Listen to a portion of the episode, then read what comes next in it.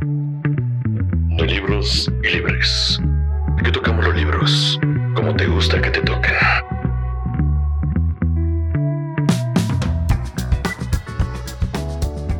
Hola, ¿qué tal? Muy buenos días, muy buenas tardes, muy buenas noches a todos los que nos están escuchando. Este es un nuevo capítulo de, de Libros y Libres. Ya tenía un rato que en particular yo no los había estado acompañando en, esta serie de capítulos que hemos realizado. Acá mis amigos Daniela y Morgan fueron quienes estuvieron al, mando del barco en los últimos dos episodios, donde entrevistaron a Alonso Guzmán y a Saúl Ordóñez, escritores de acá de Toluca, en el lugar donde grabamos este, esta serie de, de episodios auditivos. Eh, ¿Cómo están Daniela? ¿Cómo están Morgan? ¿Cómo los trata la vida pandémica que ya está más aburrida que nada? Hola, espero que estén todos muy bien.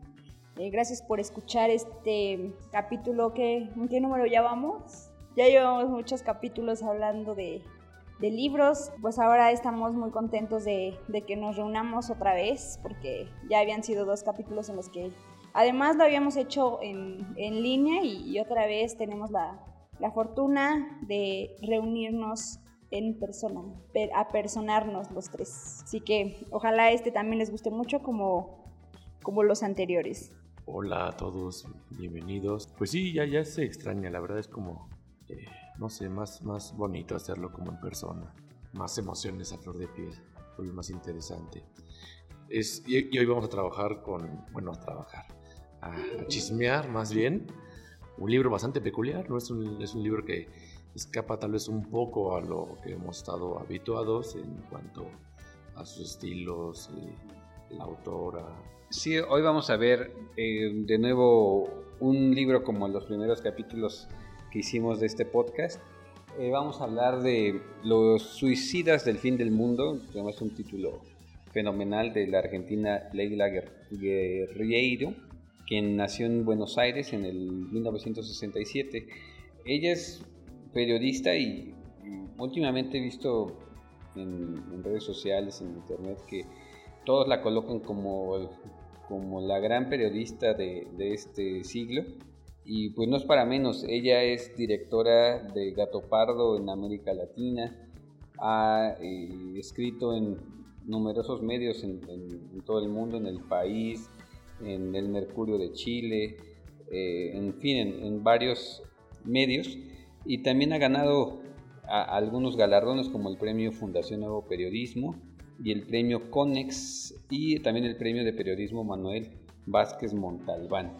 Eh, es un, una escritora yo creo que pues hay que volver a ver en, el país escribe semanalmente eh, vaya es una escritora activa, todos los, todas las semanas escribe al menos una columna y ya tiene eh, varios, varios libros publicados.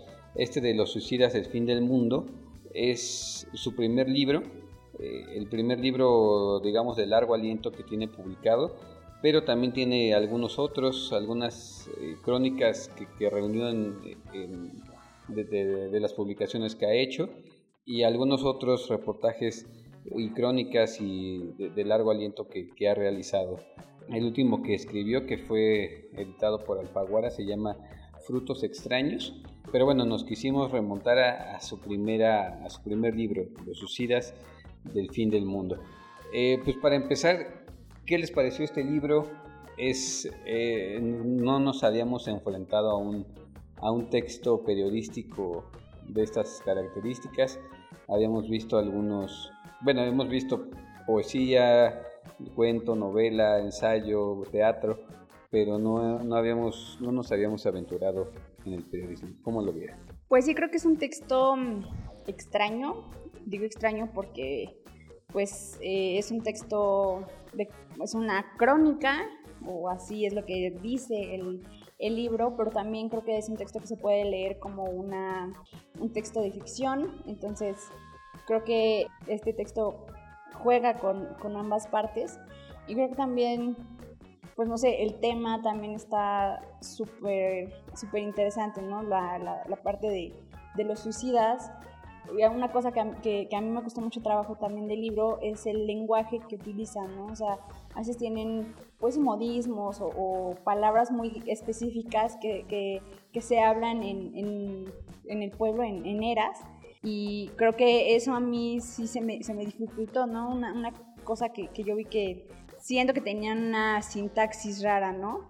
Bueno, no rara, sino que yo no estoy tan acostumbrada al tipo de, oraciones o, cómo acomodan las palabras la, autora y creo que eso fue un poco que me costó algunas partes algo de, trabajo, pero en general eh, creo que es un libro bien interesante, podemos sacarle mucho provecho de muchas cosas el ambiente, ¿no? También como tan de, tan de tierra, tan árido, creo que eso también está, está muy padre. Y otra cosa es que bueno, creo que este texto también, si lo leemos como ficción, eh, podríamos decir que, que, Leila creó un pueblo eh, arquetípico, ¿no? Que, que, es algo muy común en, pues, en la literatura de Latinoamérica. Sí, coincido mucho con esto último, o sea, parece como un, como un pueblo que, que, comparte la maldición todos sus habitantes, ¿no? Una especie de Comala o de Macondo, no sé, a veces incluso parece con cierta influencia de, Crónica de una muerte anunciada, no sé, sé como ciertas huellas de la, literatura latinoamericana en general, aunque maneja ciertos rasgos muy únicos. Por ejemplo, no se conforma la, la o sea, sería muy fácil tal vez eh, hacer entrevistas y a partir de esas entrevistas contarles una historia y ya. Pero no, no nos conforma con eso. Hay un, un, momento en que un una personaje empieza a hablar de, de, que ella en sus buenos tiempos era una locutora muy famosa y quién sabe qué, ¿no?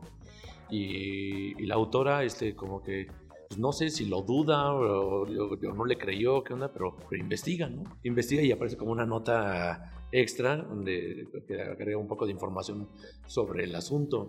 Esto me recuerda en algún momento a cuando leímos este, Antígona González. En Antígona González había poemas en, como del sentir, de la pérdida de un ser querido, del estarlo buscando, todo esto. Y Harto venía como un dato de cuántos desaparecidos había en América Latina, cuántas madres estaban buscando a sus hijos en México, cosas así, ¿no? Entonces eso me parecía como interesante, porque aparte la autora no, no, no es nada más una narradora o un narrador que vaya de la omnisciencia, ¿no? Desde el primer capítulo eh, interviene como un personaje, como una personaje que aparte de todo eh, se desenvuelve como pareciendo no consciente de la narración, o sea, es, un desdoblamiento, o sea, la narradora es una y la personaje es otra. O sea, ella, se mete a sí misma como un personaje, con una personaje que no sabe qué va a pasar. Y eso me parece interesante, creo que le da como un, un, le da mucho, mucho giro, no sé, a la crónica, porque esto podemos hablar que incluso es una crónica muy larga, pues, una crónica larga, pero con un estilo muy, muy literario, pues, incluso la forma en que describe al viento, ¿no? El viento como un fenómeno que parece ser un personaje, que parece ser como una especie de eh, señal de algo, como una especie de como de, hablar de lo mismo, eh, como de, coincidir con, los, los, comentarios de los otros personajes, de los personajes, ¿no? Eso me parece interesante, cómo mete como el viento como una especie de, personaje, de alegoría, no estoy seguro cómo decirlo, la verdad, pero me parece interesante porque sí, o sea, es claro que es una crónica, porque sí investiga, eh, todo eso sí, pasa, se supone que entre el 96 y el 98, en, ese pueblo eras de la Patagonia, pero ella le mete, no sé, algo especial en la narrativa que lo hace literario. Pues ahora nos enfrentamos como como lo mencionó Morgan en Antígona González, a un texto híbrido, ¿no? Y recordando lo que decía Saúl Ordóñez en la entrevista que no cree en los géneros literarios, pues aquí yo creo que también puede aplicar esa afirmación, ¿no? Porque sí, sí es periodismo, sí es crónica, sí es reportaje, pero al mismo tiempo tiene elementos literarios, ¿no? Y eso yo creo que la enriquece mucho. Me parece padre que que nos enfrentemos por primera mesa a un texto de estas características, porque el periodismo es como de uno de los, de los géneros que más me gusta o me interesa leer. En, algunas entrevistas que vi de, Leila, menciona que, que el periodismo narrativo, de acuerdo con ella, es quitarle la objetividad, entre comillas, que tiene el periodismo. Y eso se ve claramente en este texto, ¿no? Porque ella es un personaje más dentro del reportaje, ¿no? está en su percepción acerca del espacio, de las personas, del, de los, del suicidio en sí, y eso me parece decir muy, muy, muy padre. Además, eh, hay algunas, eh, sí, sí está el trabajo, la talacha periodística que le dicen, muy presente, ¿no? Porque ella estuvo ahí físicamente en, Eras, en este pueblo donde se suicidaron eh, decenas de personas a, finales de los noventas, y ella entrevistó directamente a las personas alrededor del problema, ¿no? A los, a los familiares, a los papás, a la gente que estuvo ahí en, en ese punto, ¿no? Entonces, e, es, es, pues vaya, es la talacha que hizo, vaya, es la talacha periodística que, que realizó Leila y que a mí eso se me hace como de, las, de la tarea más formidable de los reporteros o de los periodistas, ¿no? Que, que van directamente al lugar de los hechos y van a las fuentes primarias de, de lo que quieren contar. Y además se ve como que claramente tenía un así decenas de, de, páginas o de hojas que, que, ni siquiera incluyó y que solo, solo nos puso como el 5% de todo el material que, que, que recogió en, en, esa, en esa etapa de su vida que estuvo en Eras. ¿Ustedes cómo vieron esta parte de los géneros? ¿Ya creen que es un tema ya que no deberíamos ni siquiera abordar? Creo que lo abordamos en casi todos los capítulos que, que hemos eh, hecho o, o, como ven, ya le entramos directo al, al, texto. Bueno, yo creo que ese texto tiene la virtud de que puede ser un ajá, periodismo narrativo puede ser o ficción nada más. Porque eh, si Carlos no me hubiera dicho, por ejemplo, que era una crónica, la verdad es que yo no lo hubiera pensado de esa manera. O sea, creo que puedes leerlo de las dos maneras y creo que no tiene nada de, pues no, no sé si se pierda algo si, si lo lees como periodismo o como, como ficción, ¿no? Pues sí, creo que es un tema muy complejo que, no, no vamos a tener nunca ni la última palabra ni, ni nada porque pues creo que depende del lector, depende de, la perspectiva y cómo te acerques al texto, depende de, de, muchas cosas para, para ver cómo lo estás leyendo, pero creo que creo que también el texto tiene otras virtudes y que centrarse en si es periodismo o es ficción o, o qué es, ¿no? Por eso a mí me gusta eh, hablar de, los textos como textos y ya, así como corpus textuales y ya, como objetos que se leen y ya. Yo, yo, yo sí creo que esto de la participación, los géneros, al menos en los programas que hacemos, sí, sí debe ser necesario, pero precisamente para eso, para ver que ya no es fácil la clasificación. Yo creo que los géneros deben tal vez de seguir existiendo, pero ya no estos géneros. O sea, seguir con el género de narrativa y lírica o, novela corta, novela larga, lo que ese tipo de cosas creo que ya no aplica nada. Creo que más bien es momento de que empiezan a salir trabajos de investigación o algo así que propongan una nueva clasificación. Creo que ya creo que clasificarlos a partir de los géneros que llevan más de no sé, dos milenios existiendo, ya no tiene tanto sentido, la neta. O sea, no, no, creo que ya debemos buscar otra forma de clasificar la, los textos, como dice Daniela, ¿no? Bueno, ya dejando esta plática formal de lado, pues ahora sí ya de lleno en el texto, solo para hacer como una, una sinopsis rápida, pues trata de eh, que Eras, un pueblo argentino del sur de Argentina, de la Patagonia, como mencionaba Morgan, a finales de, los 90 eh, hubo una serie de suicidios eh, espontáneos, bueno, podríamos decir que surgieron de manera espontánea. Una vez que, sucedió el primero, se fueron, fue como una cadena o una, bola de nieve que desembocó en decenas de, suicidios en este pequeño pueblito. Lo interesante es que eh, no hubo como una atención mediática hasta muchos años después, o sea, ni siquiera había como una especie de, contabilización de los, de los suicidas. Eh, eran nada más muertos y, había un sinfín de mitos alrededor de la muerte de estas personas. Eh, entonces Leila pues eh, se interesa por, por este tema y por eso va a Eras a, investigar qué onda, qué, qué, es lo que pasa en un pueblo industrial, o sea, porque en, este pueblo se entiende que, que, hay una planta petrolera y que la gente, o sea, toda la gente que vive en Eras la mayor parte de la gente que vive ahí trabaja en esta planta petrolera, es, es su fuente de sustento y se entiende que les va muy bien, o sea, son obreros todos, pero les va muy bien y les da como para vivir de una forma pues un poco estable. Y en sí hablando de eras, ya lo adelantó Morgan hace rato, que parece como esta constante de los pueblos en las historias de la literatura latinoamericana, ¿no? que siempre están presentes como un personaje más. No es, no es en sí, no solo es un espacio donde se desarrolla una historia, sino que es parte fundamental de ella, ¿no?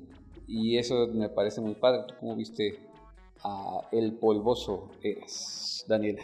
Me, me llamó mucho la atención que varios de los personajes decían que, que no podían salir, o sea, que, que estaban como encerrados en, en este pueblito y no pude evitar pensar en, nuestra fría Toluca, porque también mucha gente que, yo conozco piensa así, o sea que de alguna manera la ciudad les quita la vida, las ganas o qué sé yo, y, los tiene aquí prisioneros. No sé cómo una ciudad, o bueno, sí, creo que, creo que nuestra ciudad de origen influye mucho en qué somos, cómo somos y, qué nos... Eh, nos bueno, sí, de, qué vamos a vivir, ¿no? O sea, por ejemplo, ahí podemos ver que eras, pues casi todos se dedicaban a, al, petróleo, trabajaban en esta planta petrolera, no sé, esta, esta idea de pueblo chico, infierno grande, en el que todos, o sea, todo es un chisme, también una, una cosa que, me gustó mucho del, del libro es que creo que todo es un gran, gran chisme que, porque, o sea, finalmente no hay, no hay estadísticas o nunca encontraron estadísticas, nadie, creo que ahí tenía una, una lista un, señor de el que trabajaba en la morgue, me parece, era el único que medio tenía una lista ahí, pero no había datos oficiales, eh, no sabían quiénes habían muerto de, de suicidio ni, ni, nada, ¿no? O sea, todos aquí te decían, pues tal murió, tal fecha, se ahorcó, la mayoría también fue, fueron ahorcados, aunque no, no fueron todos, pero sí la mayoría. Y creo que eso a mí, a mí me, me, encanta, ¿no? Que creo que todo en el pueblo es un chisme gigantesco, o sea, y más porque como es un pueblo tan pequeño, creo que todos son familia, o de alguna forma todos se conocen, eh, todos son vecinos y, y saben, ¿no? O sea, las personas que entrevistó esta Leila, muchos decían, bueno, y empezaron a morir estas personas que de una u otra forma eran tan cercanos a nosotros. Y eso a mí, o sea, no sé, me, encanta que, que sea en un pueblo tan pequeño porque porque eso también lo hace como muy cercano a, a, nosotros, ¿no? A, eh, yo, por ejemplo, vivo en un pueblo y también eh, la gente que, que, se muere, ¿no? Diario es, ¡Ah! se murió fulanito y tal cosa, y al rato en, en la esquina te dice, no, pues se murió esta persona, pero de otra cosa.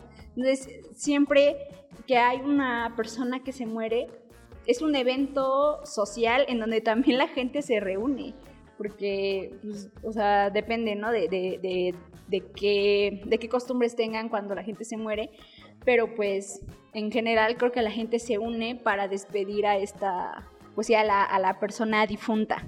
Pero sí, o sea, creo que el pueblo Eras es un personaje y es, está en un personaje que hace que las personas se suiciden, que no creo que sea el pueblo ni creo que sea algo paranormal, pero, pero creo que la gente eso fue la, explicación que, se dieron porque era la, que tenían más próxima. Aparte ahí como una situación, sí, sí, es como este chisme, como bien lo dice Daniela, que me, gusta a mí siempre como la presencia del chisme o el chisme para, como perspectiva de análisis genial.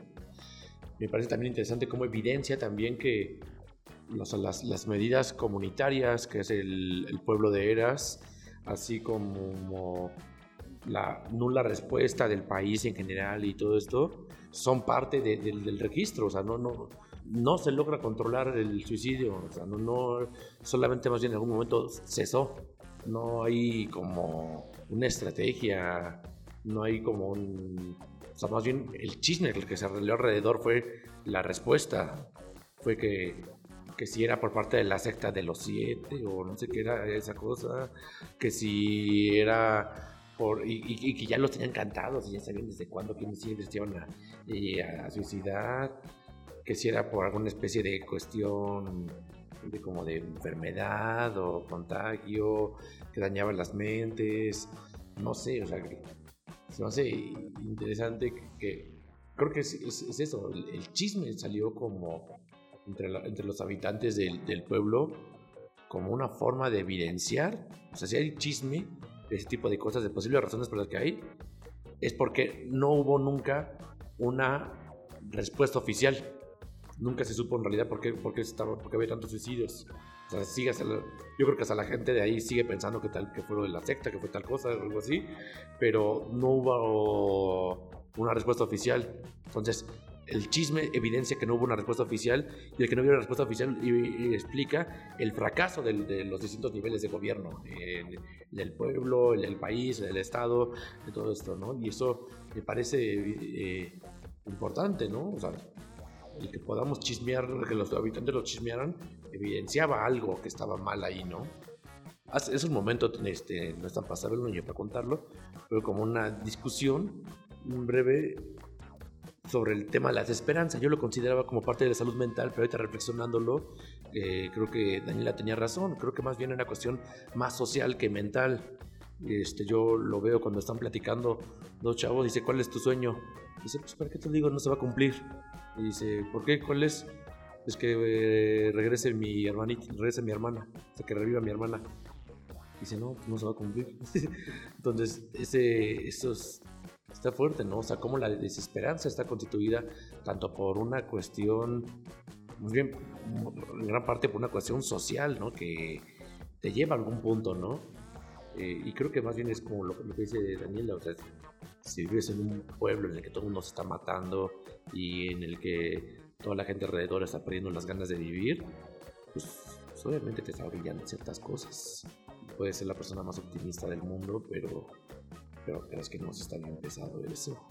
La lectura a mí sí me hizo un momento pesada, no tanto por lo que decía Daniela, en mi caso fue porque pues ya le voy a dejar tantito porque me está deprimiendo, o sea, me, está bajoneando muy cañón el libro.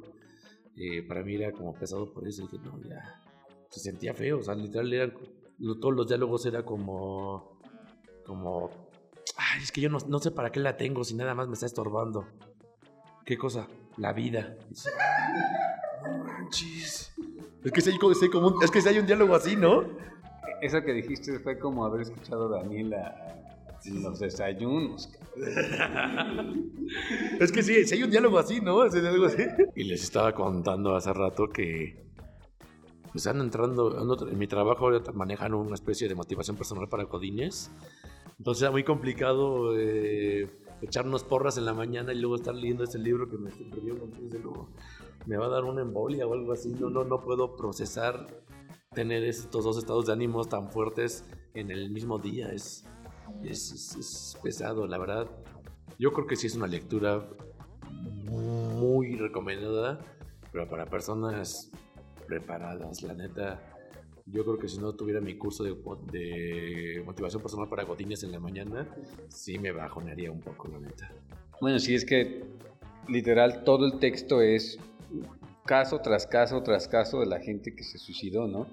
Y, y es muy triste leer o sea, el, testimonio de la mamá, del hermano, del abuelo, de la persona, del esposo, de la esposa, que dices, pues es que estaba bien y yo lo vi en la mañana y de repente ya cuando regresamos a la casa ya estaba colgado, o ya cuando regresamos ya se había dado un tiro, o, o de repente en la calle lo encontramos en el poste colgado y dices, ¿qué onda? Bueno, sí, sí es una lectura, como, como dice Morgan, pesada en el sentido, no es pesado en, en, en la forma de narrar, porque se me, se me, hace un texto como muy ágil, como muy rápido de, de, leer, pero sí es pesado en el tema, ¿no? Y eso, pues, ligándolo ya con el suicidio en sí, eh, yo siempre tenía así como, como la pregunta de ¿por qué, por qué muchas veces se cataloga el suicidio como un problema de salud. Así, así normalmente está, estamos como, bueno, está catalogado, ¿no? O sea, eh, hasta, hasta es parte de las estadísticas de la Secretaría de Salud, ¿no? Que cuando, el número de personas suicidadas en, en un año, ¿no? En, en el país. Y el objetivo siempre es reducir ese índice.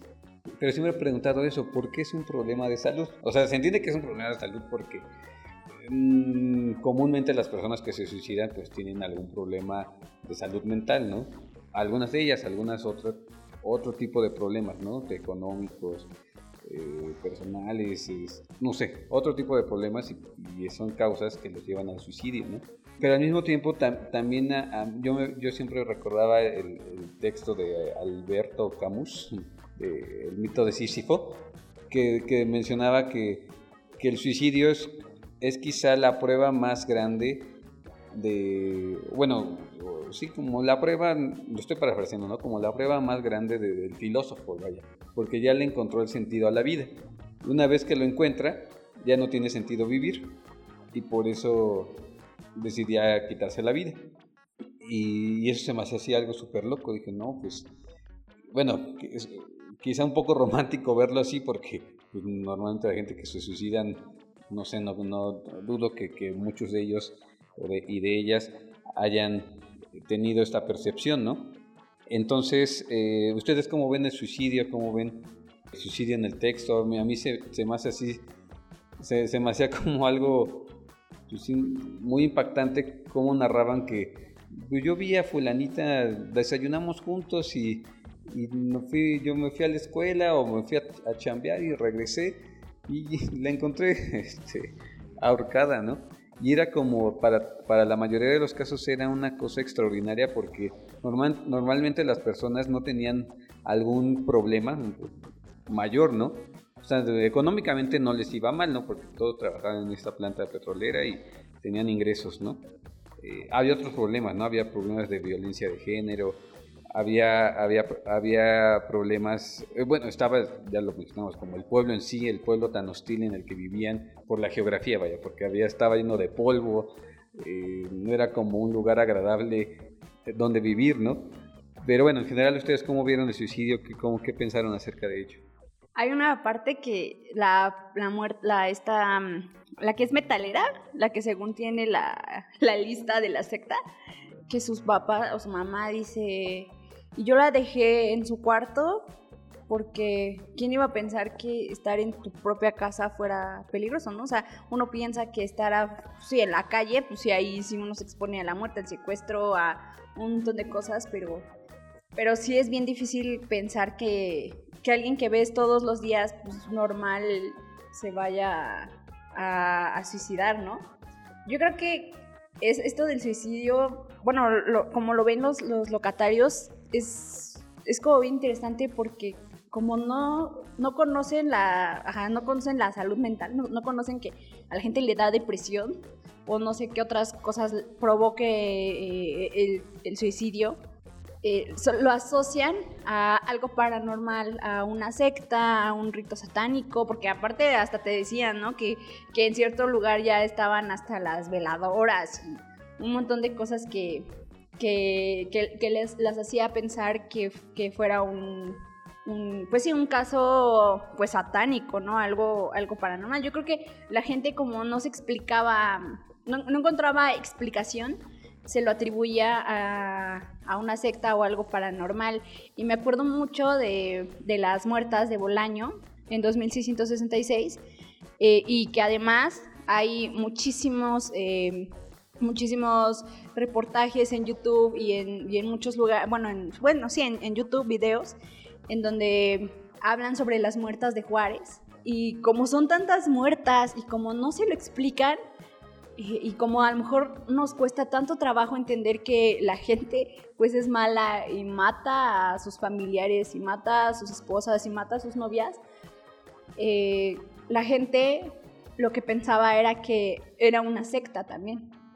Y que, o que eran ovnis, o que cualquier cosa paranormal que ustedes quieran, hay artículos y hay videos que explican por qué las mujeres de Juárez estaban desapareciendo, porque aparte no encontraban los cuerpos. Yo creo que pasa muy parecido aquí. Como la gente no, pues como estaban en un pueblo de verdad al parecer alejado de todos, donde ni siquiera tenían acceso a internet, donde no tenían acceso a educación, donde no tenían acceso a, muchas cosas que ahora nosotros tenemos acceso, o sea, ni siquiera eh, eh, eh, ahí mencionan ni salud mental, ni psicólogos, ni psiquiatras, o sea, nada, o sea, ahí no mencionan nada de ese tipo. Yo creo que la gente está como tratándose de explicar por qué se están suicidando. Entonces, eso de, paranormal, pues a mí me parece como, como que, creo que sí es una explicación válida, no lógica, pero sí válida para algo que, creo que les está doliendo tanto a, pues sí, a este pueblo tan, tan pequeño. Y, bueno, aunado a lo, a lo paranormal, creo que este texto, eh, me regreso un poquito a lo, a lo de los géneros, creo que este texto también podríamos leerlo como un texto de terror, porque me acuerdo mucho que a, Mariana Enríquez, de quien también ya hemos hablado, ella decía que en, aquí en Latinoamérica los textos de, bueno, la literatura de terror, no podemos, eh, pues sí, agringarnos y, poner, no sé, monstruos o, cualquier tipo de, de, no sé, incluso fantasmas o, o ese tipo de terror ya como muy preestablecido, ¿no? Aquí en, en Latinoamérica tenemos temas que por sí solos son tenebrosos y implican, pues sí, ¿no? Mucho miedo, como decía Morgan, que, que o sea, el tema, el, suicidio y todo esto, pues sí incomoda y sí es un texto que, que, que, pues sí te bajonea, ¿no? Entonces yo creo que este texto también podría leerse como un, un algo de terror, porque aparte donde está, o sea, el pueblo, sí está como que bien, bien triste, ¿no? Todo, o sea, todo árido, todo terroso. Para mí el suicidio sí es mm, como que me hizo como repensarlo más bien, porque yo, yo siempre he creído que la razón principal por la que yo no lo haría sería específicamente por la gente que sufriría. Yo, yo a veces digo, ay, ya me aburría, ya, ya estoy cansado, ya estoy hasta la verga de esta vida loca. Y la razón por la que yo no, lo no termino con esto, o no me animaría yo a terminarlo, es porque me dolería mucho ser como la razón del sufrimiento de otras personas, personas que quiero, no sé, pienso en mi familia, amigos, así. Y precisamente aquí se reconstruyen los, los suicidios en, en la narrativa a partir de las personas alrededor, de las personas que querían esas personas y, y que sufren ese suicidio, ¿no? Eh, y eso lo vuelve, pues, no sé, más, más, más, más fuerte el entenderlo de esa manera, no sé. Porque aparte yo siento que, yo difiero un poco con lo que dijo Carlos hace rato, yo siento que la autora no, no marca un, una opinión, no, no marca un posicionamiento con excepción de Pedro, que parece que es como lo más chingón que se encontró en la vida, que le encanta hasta estar con él y hasta olerlo y, y todo. Con excepción de él, o sea, mantiene como una opinión muy neutral con los demás, o sea, muy objetiva y no dice nada. Por ejemplo, lo que decías, ¿no? De la, de la personaje que habla, ¿no? Que antes era una locutora muy famosa y quién sabe qué. No le dice mentirosa, no le dice que sí es cierto, que no es cierto esto, no, no, no, no la confronta como personaje, pues, sino más bien desde el periodismo, desde la investigación, agrega nada más cierta nota y ya. Y creo que lo hace incluso hasta como por salud mental suya. Yo creo que, que si se metía tanto, pudiera valorizar, valorizar, valorizar las situaciones de manera más íntima, creo que sí sería muy pesado para ella. Creo que por eso lo hace de esta manera.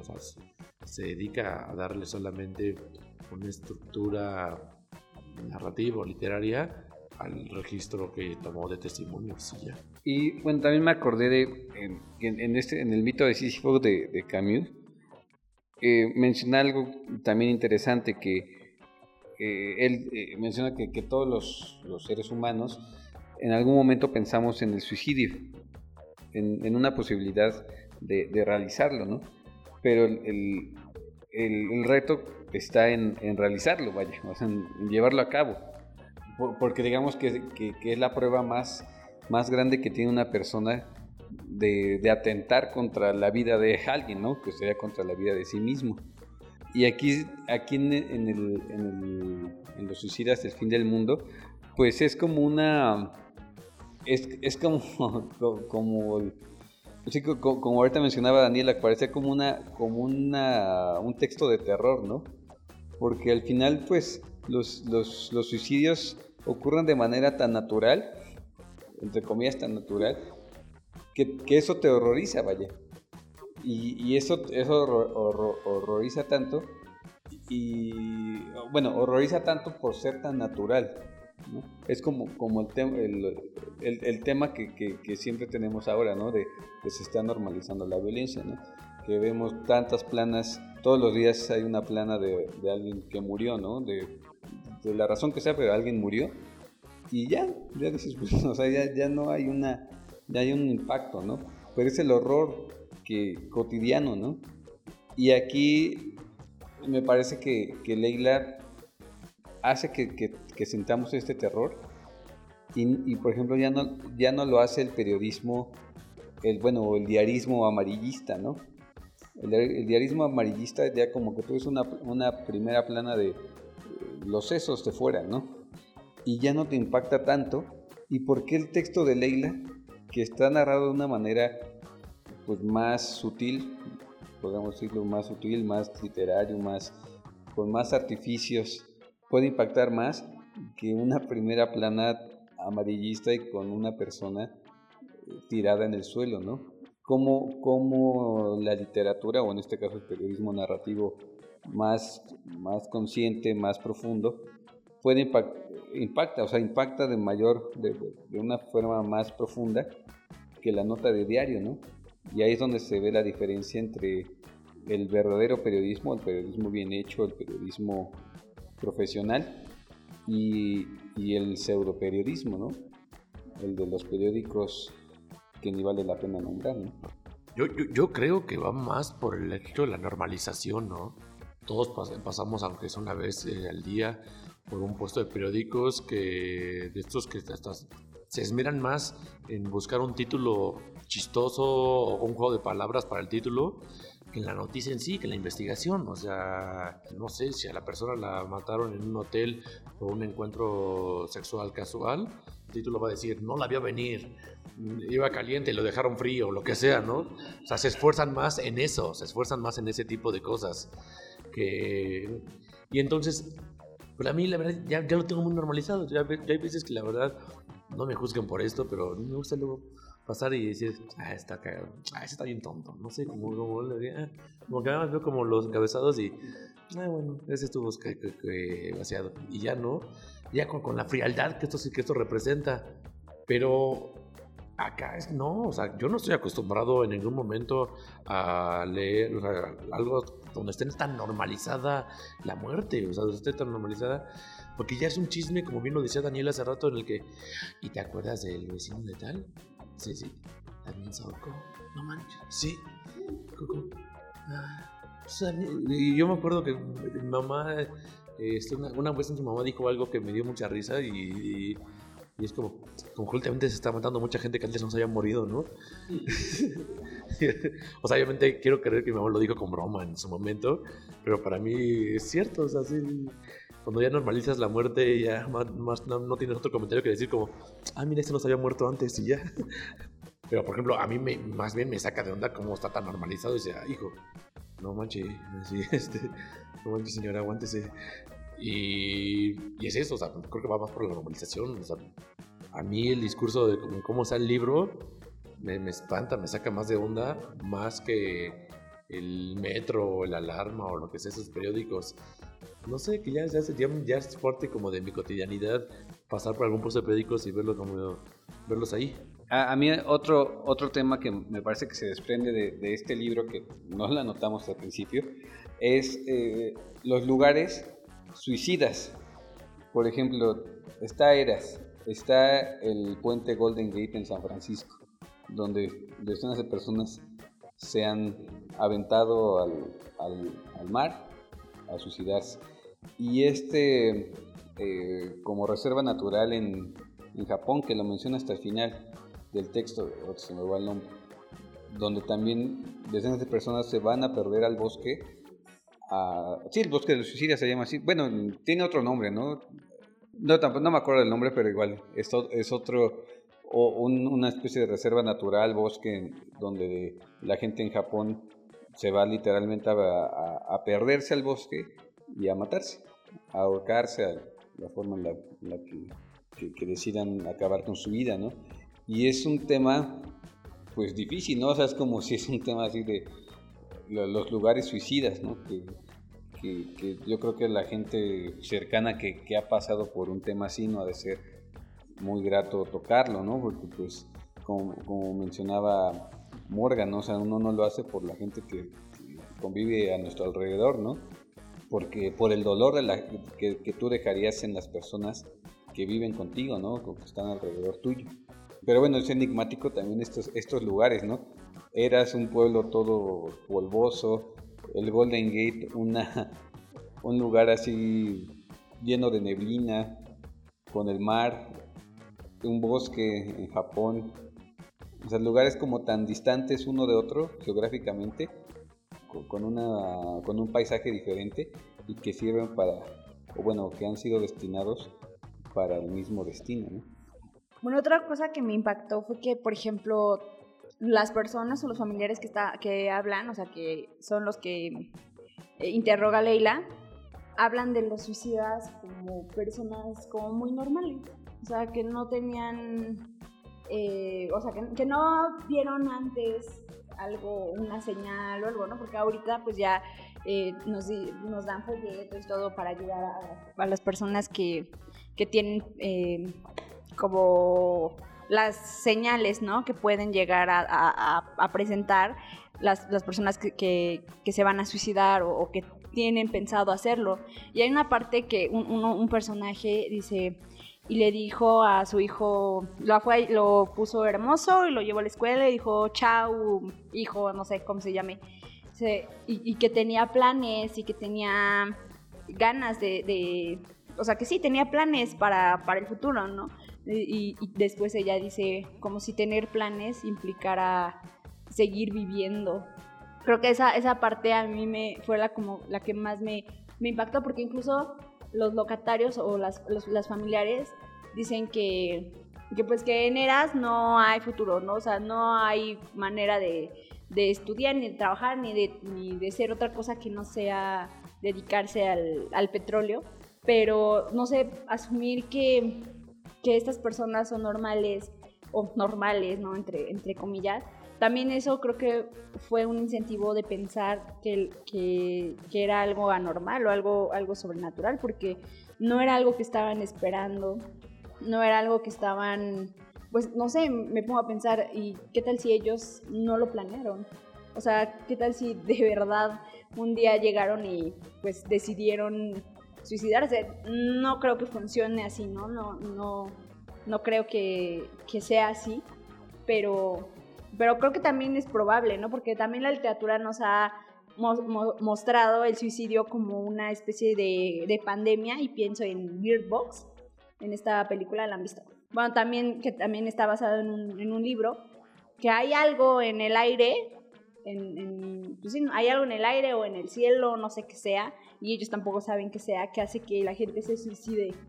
Y, no sé, también eso, esa, esa, esa, pensar así, pues también es como, como, como interesante, ¿no? Finalmente la gente se, se suicida todo el tiempo y, qué tristeza, pero por ejemplo, eh, justo ahorita acabo de leer una, una nota de, del Estado de México que decía que el Estado de México es líder en suicidios de menores.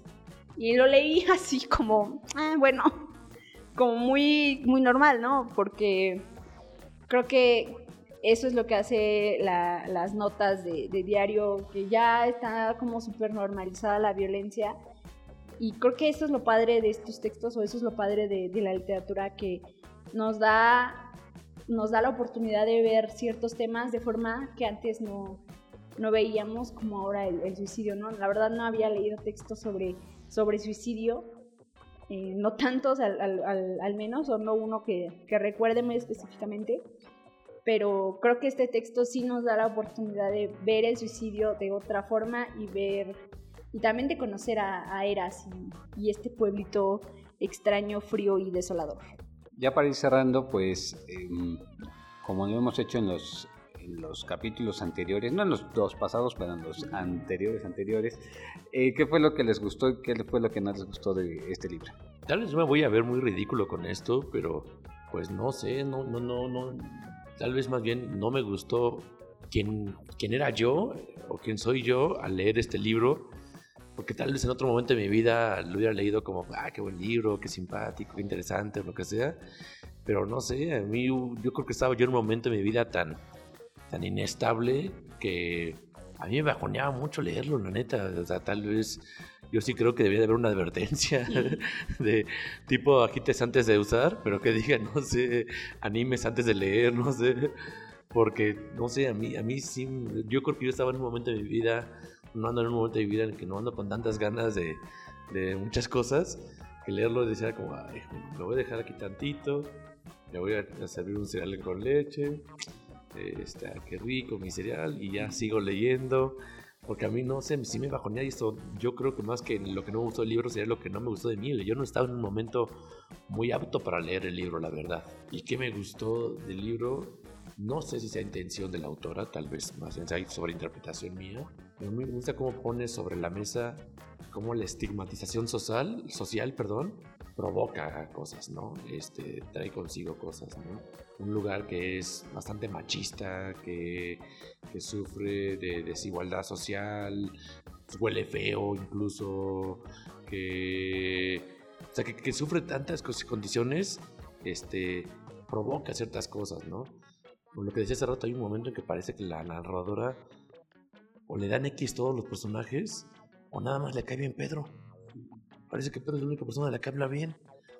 O más bien de la que habla algo sobre esa persona, como que de las demás es como muy neutral sus su descripciones, sus narraciones, o este, incluso a veces le, como que se inspira y dice cosas como eh, la habitación estaba vacía, si sentía cierto umbral de quién sabe qué, no sé pero más bien es fría en esto, no sé, está, está padre como, como lo, lo, lo, maneja, ¿no? Cómo lleva a esto, o sea, se nota como dentro de ese lugar es normalizado todo esto que está feo, todo eso que está pesado, que está complicado, que, que está desgastando al pueblo, pero, pero dentro de, de, todo eso está normalizado y ella logra transmitir eso, que está normalizado este tipo de cosas y me parece que no es una tarea fácil y eso fue lo que me agradó a mí, me gustó. Pues a mí lo que más me gustó fue Eras, o sea, todo lo que implica el pueblo. Creo que, bueno, a mí me gusta mucho la literatura en donde los lugares de los que se habla son un personaje y creo que cumple perfectamente eso. Creo que Eras es un personaje e incluso ya haciendo una, una interpretación, podríamos decir que Eras es el que hace que la gente se suicide, ¿no? Independientemente de cualquier otra cosa, cualquier otra razón.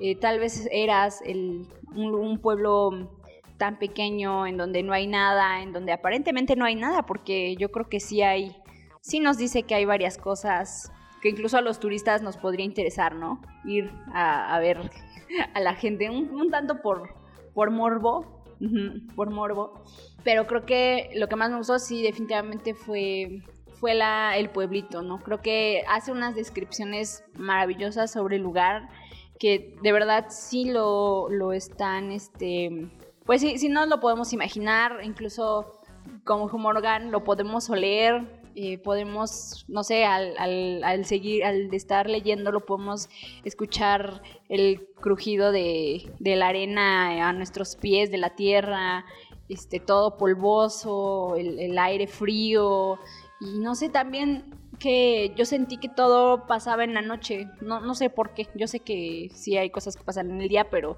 sentí en general que, que todo estaba... Y también hay varias descripciones, ¿no? Que decía, la noche pasó sobre eras, o hay unas descripciones muy padres de, eras y, y, la noche, y sobre todo el chisme, ¿no? O sea, que como en un pueblo eh, que al parecer literal está en el fin del mundo, muy cerca de la Patagonia, pues puede haber, pues sí, este tipo de, de, cosas, ¿no?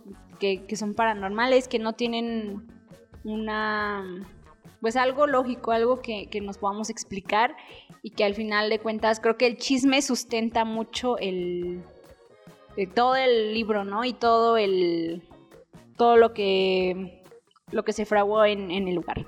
Pues a mí eh, lo que más me gustó fue la forma en la que está escrito. Me encanta este tipo de periodismo que parece no periodismo.